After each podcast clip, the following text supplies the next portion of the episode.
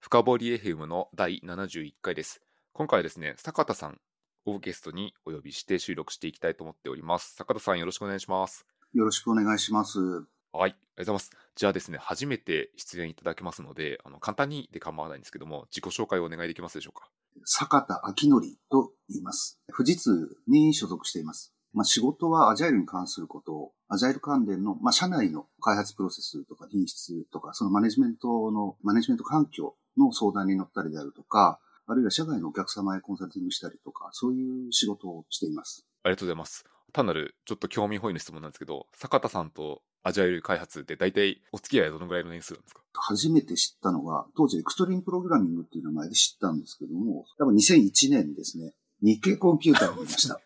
20年ぐらいお付き合いされてるってことですかね。そうですね。で、試したのが2002年かな ?2002 年の正月、正月は正月だったんで、2002年ぐらいだったんで、ちょうど20年ぐらいですね。まあ、ちょっと試しただけだったんですけども、その時は。すごいですね。私が知ってる限りでもしかしたら、あの、ほぼ一番長いと言っても過言じゃないくらいアジャイル開発の付き合いが長い。そそんなことはないと思いますよ、きっと。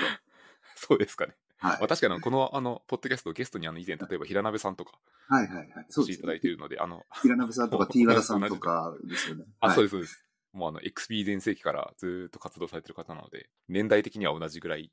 のところから見てられる方なのかなという気がします。はい。ということでですね、今日まさにお越しいただいた背景としては、あの、坂田さんがあの、最近のジャスト東京でしたっけ？そうです。で、アジャイル開発と、あとはですね、アジャイル関数にあの統計的品質管理というものでですね、発表されていて、これめちゃくちゃ面白くてですね、この概念はあの、僕個人的に言うと、もう全エンジニアは知るべきなのではと思ったので、せっかくなのでもうこのポッドキャストでぜひあの紹介したいと思ってですね、今日はいろいろその内容について語っていければと思います。で、本題に入る前に、このポッドキャストのハッシュの深掘りってもので、ツイッターでフィードバックを募集しておりますので、何かあれば皆様お寄せいただけると幸いです。よろしくお願いします。というところで、本題に入っていきたいと思います。アジャイル開発だからという理由でですね、あの、本当に巷に、まあ、今は少なくなりましたけど、よく溢れてた言説風評があって、アジャイル開発は品質が悪いみたいな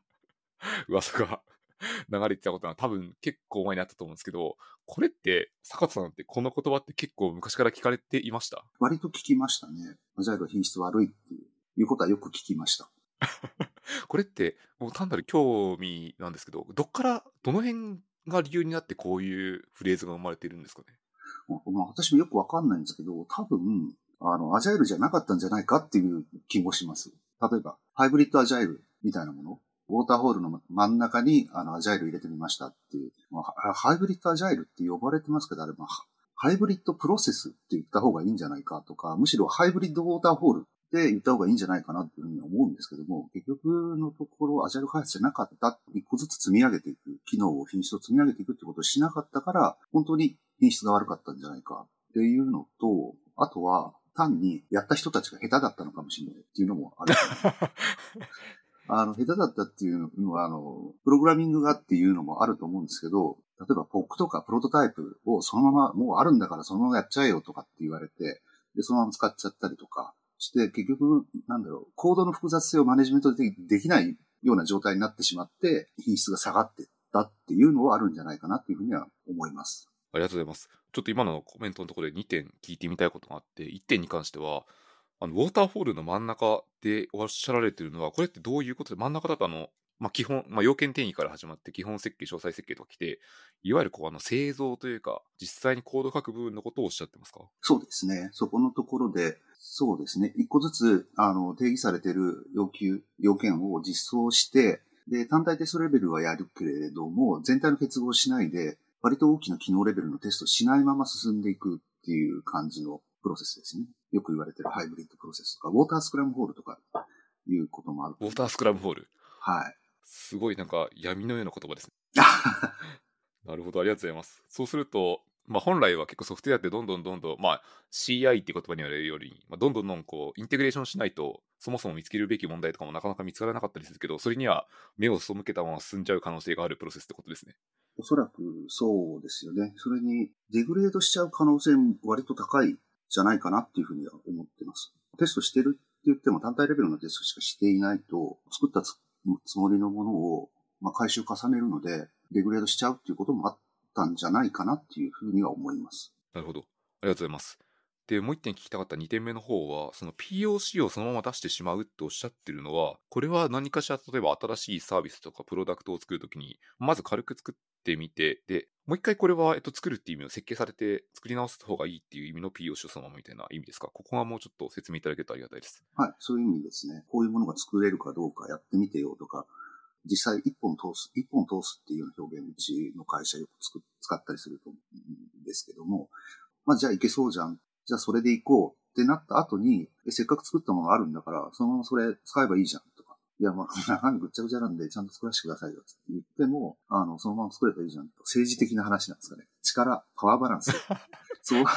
そういったものでそのまま使わされちゃうっていうのもあったりするみたいです。なるほど。これ、あの、よくアジャイル開発の文脈で言うと、まあ、スパイクとか XP だ、スパイクだって言葉って気がするんですけど、特に技術的にリスクが高い場所に関しては、まあ、ちょっと軽く試してみて、本当にいけるかどうか試すっていうところとかでよく POC を作ったりしますね。はい。なるほど。それが、本当にいけるかどうか試したまま、その仮のぐちゃぐちゃな実装のコードがプロダクションに持ち込まれて、カオスが発生すると。そういうことだと思います。なるほど。なんで、アジャイル開発っていうか、アジャイル開発プロセスのせいではないのではないかなっていうような気はします。本当おっしゃる通り、特に後半に関しては、もうそもそもこれマネジメントプロセスの方がはるかに大きな課題なように見えますね。そうですね。きっとそうです。なるほど。これちょっとここ、最後に1回だけ、ここについて話をして次に行こうと思うんですけど、例えばこのマネジメントプロセスの方の課題がっていうのが大きそうだっていう時に、これはどういうところが原因になって、しかも原因が分かったとして僕らはどうすればいいんですかね？原因はコストとか期日とかを早くやりたい。で、コストかけたくない。コストの方が大きいかもしれないですね。一回作ったんだからっていうのがあるかもしれないっていうのと、あと、僕らはどうすればいいかっていうのは、もうどうしようもない部分もあると思うんですけど、あの、絶対嫌だっていうか、それか偉くなるか、どっちかじゃないですかね。なるほど。あれですね、これはじゃあ、その、例えばそのテクニカルスパイクとか、まあ、エンジニアリングの文脈がよく分かってる人が偉くなってると、より説得しやすそうですね。そうですね。きっとそうですね。ありがとうございます。ここちょっと、あの、僕もなんか、昔の記憶が掘り起こされそうな気がします。あの、ちょっと具体的なものは言えないんですけど、なんか、あの、あ、聞いたことある話だなと思って今聞いてました。はい、ありがとうございます。あとはですね、あの、もうちょっと、そうですね、実際にありそうな業務で言うと、ちょっとまあ、こう、SI というか、エンタープライズ系の文脈で考えると、まあ、もそもそもウォーターフォールとかで何か開発をして、でもちろんその後にこう追加の保守開発とかいろんな機能開発が積み重なる工程で、それらの品質を担保するために、中で大体品質の説明をするんですよね。はい、で、例えば、まあ、基本情報技術者とか、あの辺の IPA の試験とかだと、結構前の試験、今の試験ちょっとわかんないですけど、少なくとも僕が受けた十数年前とかだと、例えばこう、バグ密度曲線みたいなものとか、はいこういうものを見ることによって、そろそろバグが収束しているのを判断しますとか、レビューミスとか、まあ、その辺の言葉かもしれないですけど、こういうものを見ていた気がするんですよね。で、これって、そもそも、どこの辺から来たって言ったんですかね。あの、これはあの坂田さんの資料もぜひあの貼っておきたいと思うんですけど、これが生まれたのって何がしたかったんですかねみたいな。ちょっと質問がふわっとしてるんですけど。多分、あの、なんとか密度っていうのは、いわゆる品質指標って言われるものって、いつもと同じかどうかを多分見てただけなんですよね。なるほど。いつもと同じかどうか。えだって、例えばなんとか密度の他にも、生産性みたいなものも見るじゃないですか。どれぐらいの工数、どれぐらいの人事で、どれぐらいのコードの行数を書いたかとか、枚数を書いたかとか。で、そのできたものに対して、例えばレビューをしたりとか、テストをするとき、テストをするのがテスト密度でしたっけ？あの、ソースの行数に対して、え、どれぐらいのテストをしたかであるとか、え、ドキュメントに対してどれぐらいの時間をかけたか、で、レビュー密度ですね、確か。で、それって全部コースあたり、どれぐらいのコストをかけて、どれぐらいのものを作ったか、出来高はどれぐらいだったか、それがいつもと同じかどうだかっていうのを見てるだけだと思うんですよ。なんで、これ多分、いつもと同じぐらいだったら、まあ大丈夫っていう、それだけの話だったんじゃないかと思うんですね。で、ただ、そのバグ密度に関しては、あの、残りのバグがどれぐらいっていうのに関しては、検出したバグがどれぐらいかっていうのは、まあ、バグ密度であの測れるとは思うんですけども、収束したかどうか、残りのバグがまだあるかどうかっていうのは多分わかんないんですよね。どれぐらいのバグが入ってるかっていうのは多分わからないので、あの、検出したものは分かっても残りはわかんないので、あれは多分収束を見てないんですよね、きっと。バグ密度自体は今までどれぐらいのコスト、工数をかけて作ったものの中に、どれぐらい、えバグを見つけられたかっていう話なので、なのでそのバグ密度もいつもと同じだったらば、まあ大丈夫じゃないっていう、その程度の意味しかないと思うんですよ。なので品質を見るためのそういうものであったとしても、指標、メトリックスであったとしても、品質そのものは多分見えないので、いつもと同じかどうかを見てるだけだと思います。なるほど。そうですね。どこの会社とは全く言わないですけど、よくある文脈だとして、例えば何かしたプロダクト、サービス、システムを作って、あの出す前に、これ本当に大丈夫ですかっていう意味で、まあ、侵入プロセスみたいなのは各社持ってたりすると思うんですよね。で、その侵入プロセスの中で何かしら納得感を得ないといけないので、よく使われるのがさっきの例えば行数あたりの密度とか、どのぐらいのバグがここまで見つかってるので大丈夫ですとか、この試験工数、項目数か、項目数をやったので大丈夫ですとか、なんかいろんなパターンがあると思うんですけど、いつもと同じかどうかしか見ていないとすると、あれはあんまり意味がないっていう感じですか？過去から。過去は意味があったんだと思うんですよ。いつもと同じっていうのは、大昔、多分メインフレームでコボルで、みたいな、そういうリレーショナルデータベースを使って、みたいな、そういうの決まってた頃っていうのは、おそらく、いつもと同じだったら、だいたい大丈夫だったんじゃないかなっていうふうに気がします。あただ、この、私の気がするだけで、こう言っとかなきゃいけないなと思った。お話しする内容は私自身の見解であり、富士通及び富士通グループを代表するものではありませんっていうのを、これ最初に言わなきゃなと思ったんですけど、ですね、いつもと同じかしか見てなかったんだと思います。で、報告するというか、例えば、社内の中にもあるし、で、お客さんにもあるし、で、おそらく、レンダー側から見ると、あまり見えてないのかもしれないんですけど、お客さんの中にも多分使う人、上司数がいたりとか、上の組織の偉い人がいたりとか、経営者がいたりとか、で、研修、購買部門、研修部門っていうのがおそらくありますし、で、もっと言うと、ここにお金を払うというふうに反抗ついた経営者の方いらっしゃいますから、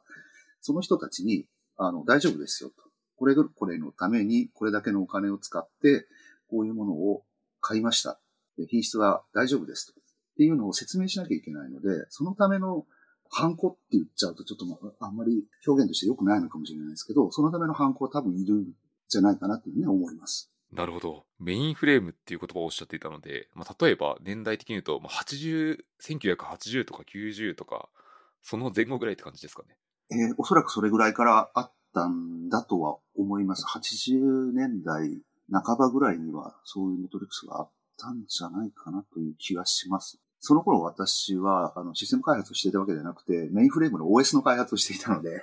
で、システム開発とかアプリケーションのようなプロダクトでどういうものを、当時どういうものを使ってたっていうのは、はっきり知らないっていうのは正直なところです。ただ、メトリックスでもって管理したいっていうふうに思ってた人がたくさんいたっていうのは記憶にあります。なるほど。これちょっと私の妄想が入っちゃうんですけど、例えば、80年、90年ぐらいだと、特にシステム開発で重宝されていたのは、例えば、もともと紙だったものとかの、まあ、帳票とかでも構わないんですけど、それをどんどんこう電子化するときに置き換えていっていった似たような開発が各社やられていたのかなという気がしていてですね、そこだと確かにいつもと同じかどうかっていつもと同じは各社いろんな、ほとんど同じ、ほとんどではないけど、まあ、同じようなものをどんどん作るので、めちゃくちゃ効果的だったんじゃないかなっていう妄想を今、あの、お話を聞きながら思っていました。で、それが通用するための努力っていうのも多分していて、標準化であるとか、型化、フレームワーク、横展開みたいな、できるだけ共通の、で、できるだけ、あの、自分たちの会社が、組織が得たナレッジを広めて、似たような作り方で通用するようにしようという努力もあったと思うんですよね。で、それはおそらく品質のため、品質、メトリックスのためではなくて品質のためっていうのもあったでしょうし、あとはコストですよね。コストを下げたかったっていうところがあると思います。多分メトリックス、ウォーターワールドのメトリックスはおそらくコストに由来してるんだろうなという気がしていて、っていうのは、作成請負で SII が、ベンダーが仕事を受けるときっていうのは、まあ、スコープはよく決まってるって言われますけど、あの価格も決まってるんですよね。買い値。で、作るときのコストが変わるんですよね。なるほど。で、品質はバグがないよって言われるんで、そうすると、儲けるために何すればいいかっていうと、コストダウンなんですよね。なのでコ、コストダウンをとにかくしたい。で、いつもと同じように作ってるかっていうのは、コストダウンの努力の方向があるので、同じようなコストのかけ方をしているかどうか。で、それが品質と割とリンクしてたんじゃないかなという気はします。実用上も。坂田さんの全く主観で構わないんですけども、実際にこのコストと品質のところでリンクしているような感覚は当時からあったありました？当時ありました例えばその90円とか。いや、コストをかければ品質が良くなるという意味ではなくて、いつもと同じかどうかっていう意味で、手間をかけてるなとか、そういう感じですよね。手間取ってるなとか。で、逆に手抜いてるかっていうのも見えたりすることもありますし、あの、なんだろう、工数少なすぎてもうできちゃうとか、さっきのテストの項目数少なすぎるっていうのもそうなのかもしれないですけど、でいつもと違うっていうのが通用する領域であれあれば、いつもと同じいつもと違うっていうのが通用する領域であれば、いつもと同じかどうかっていうのが割と効いてくるので、それが何が一番見やすかったかっていうと、コスト。品質メトリクスも全生産性もコストで割り算してましたとか、テスト密度とかレビュー密度って言ってもそれはあの作ったものに対してどれぐらいの手間をかけてチェックするかっていう話になるので、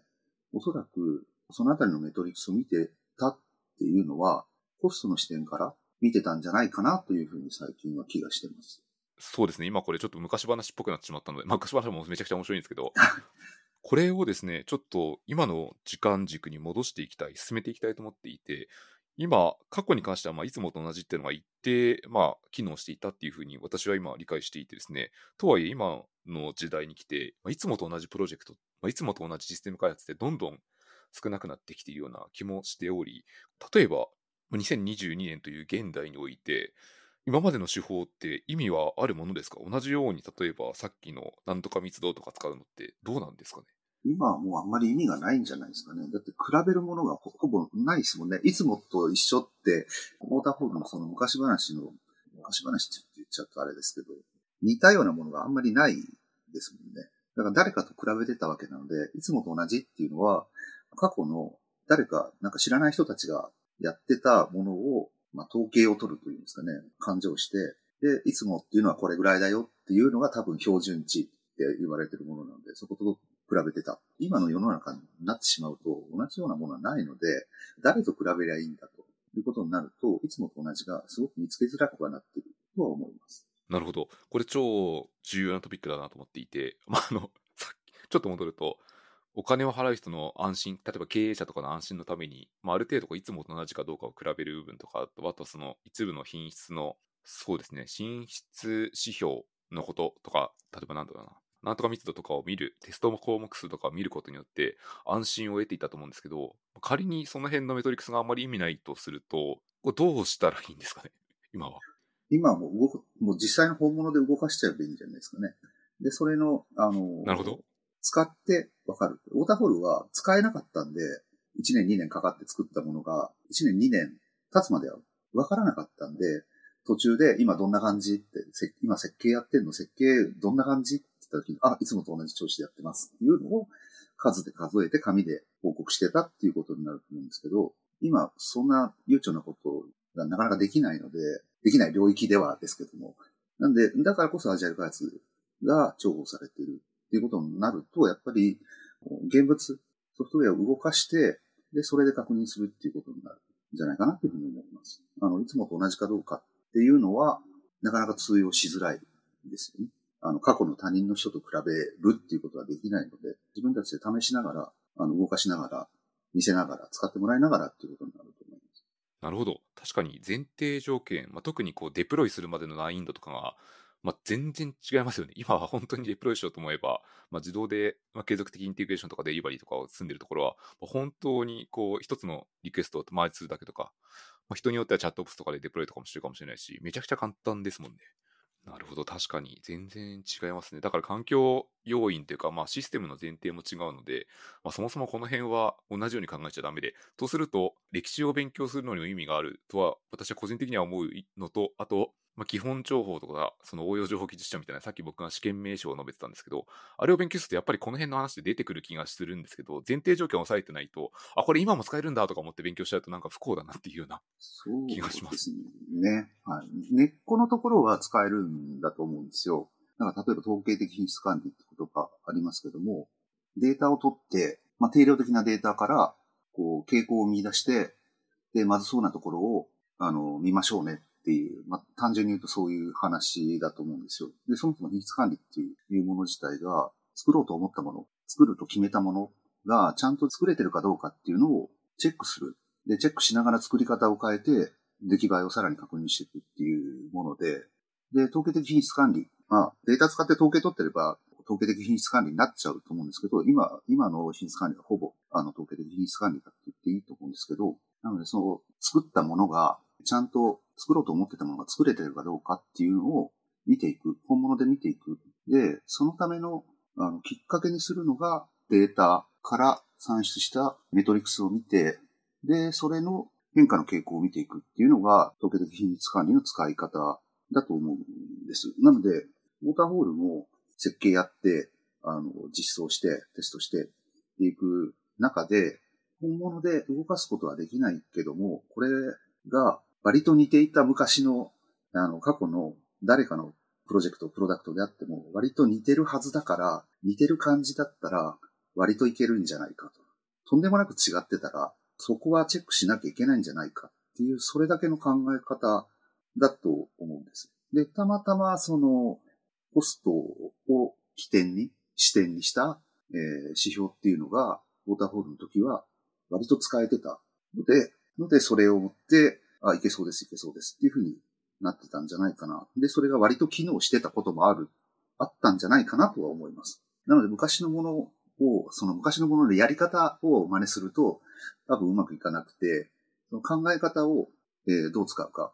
え、アジャイル開発は、じゃあどういうデータを見て、どういうメトリクスでもって、何と比べて、誰と比べて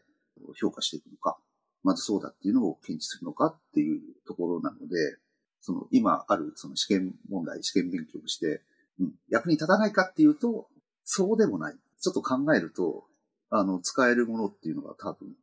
あると思います。なるほど。勉強しながらその、まあ、試験問題とかで、いや、これそもそも何のためにやってるんだっけっていう根っこの部分とかを使ってもう考えていくと、まあ、そもそも、まあ、データ、メトリクスを取って、まあ、データを定量化して、で、まあ、実際に関わる開発のメンバーで可視化をして、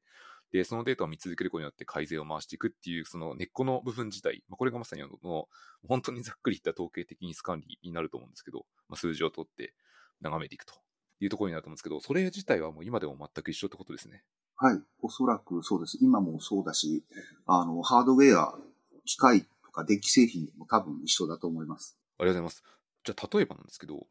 今の現代のアジャイル開発において、結局、我々はどういうデータを追っかければいいんですかね？ウォーターホールがコストに着目してるって言いましたけど、アジャイル開発はおそらく、あの、スピード、えー、ですね、リードタイム、まあ、サイクルタイム、リードタイムとかいったスピードだっていうことはおそらく間違いないと思うんですよ。アジャイル開発は何を目指してるかっていうと。なので、多分、スピード、サイクルタイム、リードタイムに着目したメトリクスがいいんじゃないか。それは、実際の品質がいいとか悪いとかっていうものを示すものではないかもしれないんですけど、そのプロセスが安定しているかどうか、いつもと同じような感じでやってるかどうかっていうのは、多分、ユーザーストーリーのリードタイムの変化を追っていくことで、あの、プロセスの乱れであるとかは見えてくるはずです。例えば、そうですね、中断されてしまった原因が何かの、えー、障害を検知してしまったから。で、その障害の修正が今手をつけている新しい機能よりも優先されるからっていうことが起きてくると、おそらくストーリーのライフサイクルっていうんですかね、ライフサイクルが乱れるので、そこをウォッチすることで、割と検知しやすい、検知しやすくなると思います。なので、今大体、大体かどうかわかんないですけど、ストーリーの管理ってチケット使うことが、チケット管理をすることが多いかなと思うので、そうすると、そのストーリーを作る、作りますっていうふうにそのチームに投入、投入っていうとあれですけど、投入された、チケットに手をつけた、で、全部完了したっていうところの時刻さえ取っておけば、その経過時間、工数ではなくて経過時間ですよね。それを取るっていうのは何も煩わしいものではないので、で、そこの乱れを、乱れを、あるいは安定を観測していけば、プロセスが乱れているとか、ある特定の、ストーリーに関して何かが起きているっていうことは気づきやすいっていうことだと思います。なので、それで、その数字自体で保証するとか、なんとか報告書が書けるっていうことはないと思うんですけど、ここでこういう傾向があったので、点検しました。ソース、ソースコードであったり、世代ごとであったり、あるいはチケットの履歴であったりとかっていうのを確認してこういう対処をしたっていうことは一件ずつに対してやりやすくなるんじゃないかなというふうに思います。ありがとうございます。今のところでちょっと一点あの確認のために聞いてみたいのは、あのリードタイムとかサイクルタイムっておっしゃってるのって、これってどこからの時間、どこからどこまでの時間かというと、えっと、チケットが起票されてからっていうことになるってことですか？私もかなりあの表現が揺れていて、えー、着手してからチケットを投入されて、その後、えー、着手してから完了までをリードタイムって私は呼ぶことが多いんです。私自身は。開発リードタイムって言ったりとか。ただ、今割と主流な表現としては、リードタイムっていうと、チケットが起票されてから完了するまでをリードタイムと言って、で、着手してから完了するまでをサイクルタイムっていうことがなんか多いようなので、あ自分の中でもちょっと統一しなきゃなとかっていうふうには思ってます。リードタイムの揺らぎとか安定もそうですし、そう私が言ったリードタイムで、今の分類だとサイクルタイムに当たる部分っていうのは着手してからの乱れですし、その、批評されてから着手されるまでの時間の乱れっていうのも、そのストーリー、チケットのライフサイクルの中の一つの要素なので、そこの乱れっていうのも、プロセスがっていうか、実際に作ってる行為自体が乱れてるかどうか、安定してるかどうかの判断にはなると思います。スプリントイテレーションのあの冒頭でまとめてチケットを切ってるであるとか、切ってチケット発行してるであるとか、何かが起きて、都度そのチケット発行してるであるとかっていう、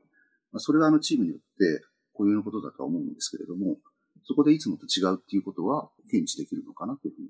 思います。確かにあのまあスクラムとかやってる場合は必ずイテレーションスプリントのイテレーションがあるので、まあ、スプリントの前後とか、まあ、複数前とか何でもいいと思うんですけど何回かを比較することによって明らかになんかおかしいなっていうのは分かりますね。実際分かりますってことがありました？いや、わかるかなと思います。例えば、すごい露骨な例、わかりやすい例で言うと、チームの開発メンバーが4、5人ぐらいで、まあ、2人ぐらいが何らかの事情で、社内のトラブルの別トラブルの炎上案件に持ち込まれちゃった、あの、引っ張られちゃったのもいいんですけど、明らかにこう、いつもとは違う時間でしかチケットがさばけなくなったってすると、同じチームのエンジニアリングマネージャーとかはすぐ気づくと思うんですけど、そうじゃない人たちにもとっても何か起きてるんだなっていうのは間違いなくわかると思うので、まあ、さらに上位のマネージャーが手を打つとか、何かしらなことはできるんじゃないかなっていう気がします。はい、そう思います。ここまでお話を聞いてきて、そうですね、今こうリードタイムとかサイクルタイムを見て、いつも違うことを検知していくってことはあったんですけど、確かにこのままだと、まあ、最初からちょっと先にぐらい私が言っていた、まあ、こう品質を保証するための会議とか、これリリースして OK ですかみたいな、OK ですって承認を出すための会議だと、この指標は確かに納得感で言うとそこまで高くないかもしれないですね。そうですね。納得感というか、今までそうやって承認してきた人たちが知らないからだけかもしれないなとは思ってたんですけど。確かに。で、今までの、その、なんだろう、バグ密度とかも、分かってたのかどうかはちょっと怪しいという気はするんですけど、まあ習慣というか、習慣、慣習、慣例で、このバグ密度だったら大丈夫とか、納期の工程ごとの納期遅れ、進みはこれぐらいで、まあいい感じじゃんとか、そういう勘が効いてただけなのかなっていう気もするんですよね。で、まあ、それは昔はそうだったっていう話も、まあ、それはそれでいいんですけど、じゃあ、リードタイム見て大丈夫ですって言えるのかどうかっていうと、これは、プロセスが安定してますね、しか言えないと思うんですよ。で、実際に、アジャイル開発であれば、使いながら作っているわけで、開発しながら運用されてるはずですね。もしくは、まあ、運用に近い環境で試しているわけなので、その時の動いてる様、それを品質呼んでいいかどうかちょっとまたあると思うんですけども、えこういう作り方をしてきて、あの、どういうサイクルでデプロイして運用してます。あるいは運用に極めて近い環境で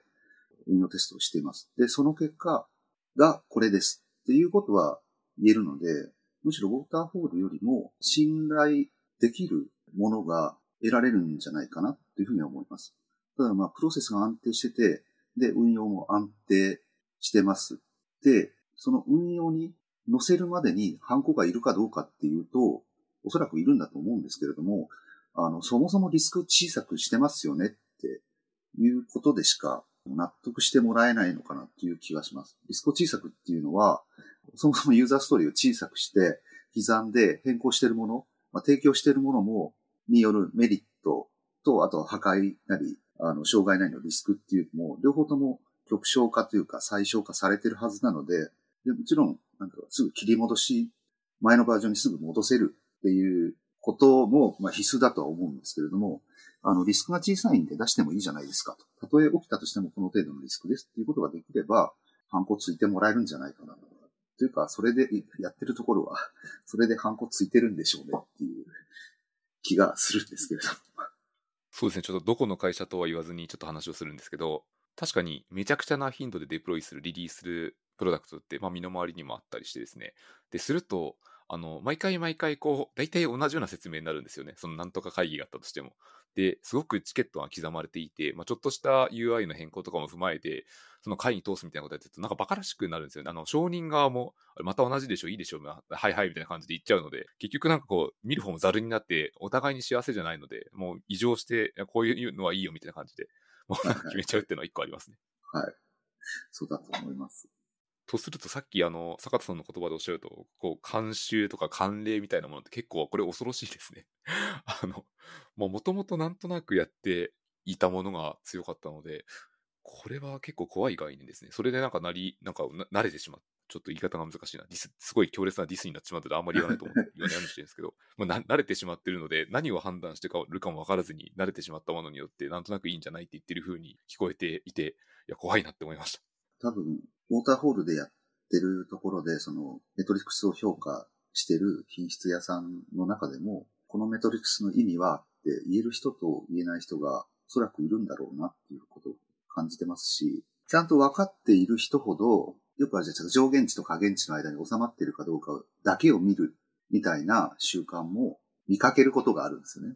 で、そうすると、あのその上限値で収まってる、常に収まってるっていうのは統計的にありえないって言ってた品質の人がいました。だから、これはきっと怪しいっていう見方をする人もいました。あ、じゃあこれはその会議であればそれは投資に来てる数字だなみたいな。はい、はい、ピンときちゃうんですか？ね、ね、ずっと出てると。みたいですね。あんまり言っちゃダメだったのかな、これ。ちょっと、ちょっとこの辺、あの、ちょっとダメかもしれないですね。ありがとうございます。ちょ、ちょ、ここはあの、必要にしてカットしますって、ちょっと戻すとして、はい、例えば、今までこうソフトウェアのメトリックスっていろいろ見てきたわけですよね。こういろんなものがあったと思うんですけど、めちゃくちゃ知ってほしい概念の一つが、代用特性っていう概念があってですね、これをちょっとこのポッドキャストでぜひ拾いたいと思っていて、ちょっとそもそも代用特性とは何ですかっていうのを簡単に教えていただいてもいいですか？はい。代用特性とはっていうのを、こう、ちょっと調べるとすぐ出てきたりするんですけど、あの、要求される特性を直接測定することが困難なため、その代用として用いる他の特性っていうふうに、えー、定義されてるみたいです。要求されている特性っていうのは、例えばこの場合だと品質ですよね。で、品質って ISO とか JIS とかでソフトウェアシステムの品質特性っていうのは、製品の品質であったりとか、利用時の品質であったりとかって、いくつかあの特性が定義されているんですよね。品質特性そのものは測りづらい。測りづらいというか測れない。なので、品質を測るときには代用特性で測りましょうっていうことなんですけども、あ、代用特性の具体的な話をしてないので分かんないですよね。そうですね。例えばなんか分かりやすい例とかありますか？はい。分かりやすい例だと、一番私がよく使うのは温度ですね。温度が測れるのかっていうと、温度計があるじゃんっていう話なんですけども、あの温度計っていうのは、温度を直接測ってるわけではなくて、温度って多分あの分子の振動とかになるのかな？よくわかんないですけど、分子の振動とかを測ってるわけでもなくて、昔よく見たあのガラスの中にあの赤く色付けられたあのアルコールが入ってるやつ。で、温まると、温かいとアルコールの体積が膨張する。で、それをたまたまアルコールの体積の増え方減り方が温度の高さ低さとすごく相関があった。連動性があったので、これを見て温度としようっていう風になったのが温度計なんですよね。だから温度計っていうのは温度を測ってるわけではなくて、温度計はアルコールの体積を測ってる。で、代用特性っていうのは、本当の測りたい特性っていうのは温度なんだけど、それが測りづらいので、アルコールの体積だったら測りやすいです。で、しかも、えー相関、連動性が高いので、割と役に立ちます。そういう特性のことを代用特性と言ったりするみたいです。なるほど。これ、肝は今の最後の相関が高いから正しく判断できるってとこになりそうですね。はい。因果関係はあんまどうでもよくて、どうでもよくはないかもしれないですけど、うん因果関係はどうでもよくて、はい相関があれば使えるっていうことだと思います。これ、あの、温度に絡んで、坂田さんの資料を見ると、部屋の快適さというものを測るために、まあ、温度とか、まあ、湿度とか、まあ、広さとか、いろんなものがあって、それもこう、まあ、快適さっていうのがこう一番測りたい品質というか、その求めてるものだとすると、それは別の要因、例えばそのさっき言った湿度とか温度とか、その何平米ありまして、その間に人がこのぐらいいますとかっていうもので、代用できる、代用できて判断できるっていう、相関が強いから判断できるってことなんですよね。そうですね。ただ、この、えっ、と、部屋の快適さっていうのも特性であるし、広さとか明るさとか、体感温度っていうのもこれも特性なんですよね。部屋の快適さを構成する要因で、それを展開していく。えー部屋の快適さを展開して、広さ、明るさ、体感温度などなどになり、体感温度の要素って、要因っていうのは、気温だったり、えー湿度だったり、風速だったり。で、気温は今言った温度計で測れる。代用特性で測れる。ただこれは、部屋の快適さの代用特性ではなくて、ただ単に気温の代用特性なんですよね。温度計で測ってるのは。ただ、それが分かると、あの、冷暖房の設備とかで調整ができる。測れるものであり、なおかつコントロールしやすいっていうのが気温だと。なので他でもいいんですよね。加湿器、除湿器で、あの、湿度をコントロールしてもいいし、風速、あの、サーキュレーター、扇風機で風を回してもいいし。なので、どこを見て、どこを調整するかっていうのが、あの、割とコントロールしやすくなる。わかりやすくなるっていうところだと思います。で、何を測るかっていうところで、代用特性っていうか概念が役に立つと。で、その概念を役に立てるためには、その、まあ、今部屋の快適せ快適さでしたけど、それをどういう要因かっていうのを展開していく必要があるというふうに思います。でその展開するときに、まあ、ある程度こう、一種のこうツリーみたいなのが生まれるってことですね。はい、そうですね。あの、うん、できますね。あの、できますね。部屋の快適さだと、こう、広さ、軽さっていうふうに展開されるし、さらにそこも展開されるっていうことになる。で、品質属性で言うと、機能適合性とか、保守性とか、いくつかの、あの、特性がある中の、さらにそれも展開されてっていうことになっていくのかなっていうふうに思います。ちょっと例えばじゃあ一例を出してみると、そうですね。まあ、信頼性みたいなのも品質特性の一つかなと思っていて。で、信頼性の構成要素はまあいくつかあると思うんです。例えば、えっと、早く治りやすい。まあ、今で言うと、こう、MT、FTTR ですかね。TR ですね。トゥトゥリペアの方がいいですね。回復性で言うとそうですね。あとは例えばその可用性で言うと、そのどれぐらい使えてますかっていう、まあ、最近と SLA とかでよく使われてる数字だと思うんですけど、あの辺の可用性っていうものが、こう、そうですね、ソフトウェア品質、ソフトウェアっていうものの品質が一番上にあるとすると、その展開される要素として、まあ、信頼性というのがあって、信頼性の中に可用性みたいなものがあるとすると、その可用性を測るための代用特性が、その SLA とかに使われる MTTF とかになってくるって感じなんですかね。なんとおそらくそうだと思いますね。ああ、なるほど。なんか、やっと測れそうな値になってきたなと思いました。はい。あでこれが相関していると考えて、測ることに意味があるっていうふうに、我々は見出し、我々というかエンジニアは見出してきたことが多いってことなんですかね。品質っていうもので、あの、実とかに書かれてるのは。どうなんでしょうね。そこはわかんないです。ただ単に分類しただけかもしれないですし。あの、昔品質録特性って言ってたのが今、あの、その、分類が増えていったりしていくところに、ななんか、釈然としないというか、分類そのものに、あの、納得感があまりなかったりするんで、本当に見出してきたのかどうかっていうのは、ちょっとわからないです、正直なところ。もしかしたらあの仮説ですけど、まあ、ロジックツリーなるべく MECE に書こうとして、ガーって書いたら、あれが生まれてたっていう可能性もなくはないですね。そうかもしれないですね。ただ、 MECE かって言われると割と被ってるところもあるし、かぶってますね。あはい、かぶってる。被ってますよね。で、これ上下関係っていうか、これは、はこっちの副特性じゃないみたいなのっていうのも感じた記憶があります。どれ、どれかっていうのは今思い出せないですけど。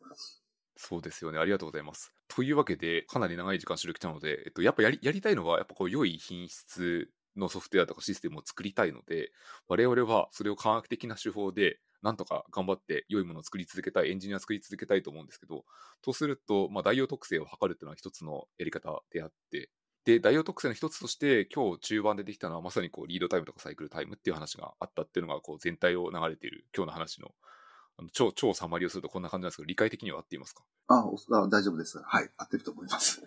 ありがとうございます。で、その、今日言っていたリードタイムとかタイムとかサイクルタイムに関しては、あくまで、あの、まあ、プロセスが前回のイテレーションとかと違うかどうかっていうのを判断する指標であるので、そもそも例えばそうですね、めちゃくちゃシステムが使いやすいっていうユーザビリティの観点とかは、まあ、別にそこで見れてるわけじゃないってことなんですよね。そこでは見れないですよね。それは。あの、バグがあるないとか、そういうところに割と近い部分だと思います、ね。なるほど。ちょっと今頭の中にあの、だんだん可能モデルが浮かんできました。はいはいはい。そうですね。品質とはっていうとよく、あの、あるのはワインバーグさんの、あの、品質とは誰かにとっての価値である。価値というのは、人々がその要求が満たされるなら喜んで対価を支払う。また何かをするっていうのが有名だと思うんですけど、ジュランという人、ジョセフ・ジュランでしたっけ？そういう人がいて、で、あの、デミングさんと同じ頃、ホーソン工場の実験の時らへん、あの、ホーソン工場にいた人かな？確か。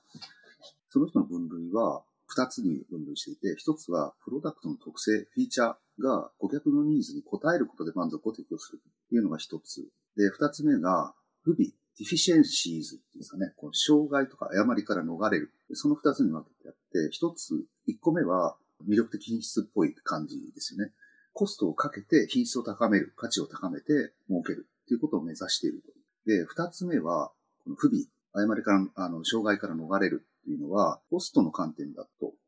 で、不備による故障、回収、お客さんの不満、クレーム。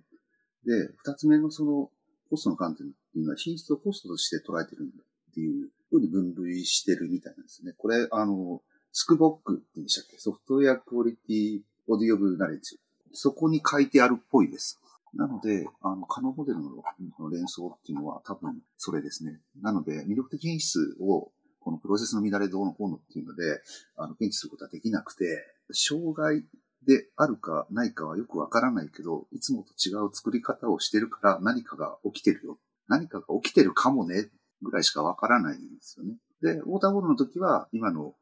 この2個目の不備、故障、そういうものをコストとして捉えているので、ウォーターホールのメトリックスと視点を含めて合致してるのかなっていうふうな、そういう気はします。なるほど。今の話で言うと、ちょっとそうですね、あの、いろんな言葉を定義しないとか説明しないまま突き進んでるので、ちょっとだけ補足をしておくと、あの、可能、はい可能モデルっていうのはぜひあの、ググっていただけると皆さんわかると思うんですけど、あの、二次元のマトリックスです。大体ですね、ググると多分3本の曲線というか直線があると思っていてですね、当たり前品質、一元的品質、魅力的品質っていうのが矢印であります。で、下から当たり前品質いうのはこれ、これないとこのプロダクトそもそも全然ダメでしょみたいな、その欠陥とかその最低限満たすべきものみたいな感じで、で今言った、最後に言ったのは魅力的品質っていうのは、あの使い勝手とか、あの iOS 系のデバイスとかで使いやすいと多いと思うんですけど、使っていて気持ちがいいみたいなところとかをこううまいこと説明しているグラフがありますので、あのぜひググっていただけると良いです。であともう一点、あの、放送実験はもう説明しないので、これも ググってくださいします。あの、あの喋ろうと長くなりそうなのでやめておきます。すいません。はい。ちょっと、ちょっとだけ補足してきました。ありがとうございます。というわけで、そうですよね。じゃあ、今、その魅力的な品質、魅力的品質、上の可能モデルの上の方のユーザー体験とかの部分に関しては、まあ、そもそもやっぱこれをちゃんとやるとすると、別のプロセスで測り続けた方がいいっていう気がしますね。ああ、そうですね。測る。うん。測る。例えばですけど、あ、もう僕のイメージですと、まあ、出してみて、最近のアプリケーションとかだと、まあ、例えばなんだろうな。例えば、マイクロソフトの Teams とかって、まあ、会議機能とかがついているんですよね。で、ある程度プロダクションで使っているものが、あの会議とかが終わると、この会議ってどのくらいの品質でしたみたいな、フィードバックするところがあったりするんですよ。で、そんな感じでこう常に、まあ、一種の、これはまあ音質のフィードバックになっちゃいますけど、ユーザー体験をちょいちょい集めるようなことをプロダクションでやり続けることによって、魅力的品質はある程度こう、まあ、プロダクションで測ることになっちゃうんですけど、まあ、できる、取れるんじゃないかなっていう気がしています。っていうのをやり続けるのかなっていう理解をしました。で魅力的品質を高めるっていうのは、高める方法っていうのは、結局のところ、作る、使うの、フィードバックのサイクルをいかに早くするか、回数を増やすかっていうところだけなので、ただ、それは魅力的品質を高める機会が増えるっていうだけで、本当に高まるかどうかっていうのはまた別なんですよね。頑張ってもひどいものを作るケースはありますからね。はい。な、なので、その、作る、使うのサイクルの中で、やっぱり流行りのデータドリブンみたいな話であるとか、あの、AB テストをやって、みたいな、そういうところで検証しながらっていうことになるのかなという気はします。ただ、まあ、うん、そうですよね。何を作れば喜ぶかっていうのは、おそらく花からはわからないので。わからないですね。まさに、だからこそこう、最近だと product discovery みたいな、 issue discovery とかそういう言葉がよく使われるような気がしますね。何が嬉しいかはみんな分かってないので、出してみて、検証してっていう繰り返しになるのかという気がしますね。ありがとうございます。ということで、えっと、もうすでにですね、収録時間的には1時間ぐらい来てるので、このぐらいで終わりにしていきたいと思うんですけど、あの、今日いろんな言葉が出てきた部分に関してはですね、あの、ショーノートの方にリンクたくさん貼っておきますので、あこれなんとなく気になるなと思うのは、ぜひ、あの、見ていただけると、きっと、あの、皆さんの理解が深まって良いかなと思います。えっと、最後にこの収録を終えに行くところで、えっと、もし、なんか坂田さんの方から聞いてくださってるリスナーの方に何か伝えたいことがあれば、まあ、告知とか宣伝でも構わないですけど、何かございますか？今日お話ししたことは、あの、富士通を代表するものではなく個人の見解だったんですけれども、えー、富士通の方からこれを言うといいなっていうことを言われているので、それを言います。富士通、富士富士通、富士通ラーニングメディアにて、アジャイルに関する基礎から実践型の研修まで各種用意しています。富士通アジャイル研修で検索してください。以上です。ありがとうございます。突然あの、トーンがちょっと棒読みチックになりましたね。はい、あの、読んでますから。ありがとうございます。はい、宣伝でした。はい。はい。ということで、あと最後に私の方からも宣伝をしていくと、このポッドキャストはあのハッシュの深掘りでツイッターでフィードバック募集しておりますので、えっ、と、何かあればぜひコメントいただけるとありがたいです。ということで、えっと、今回の収録はここまでにしたいと思います。坂田さん、どうもありがとうございました。ありがとうございました。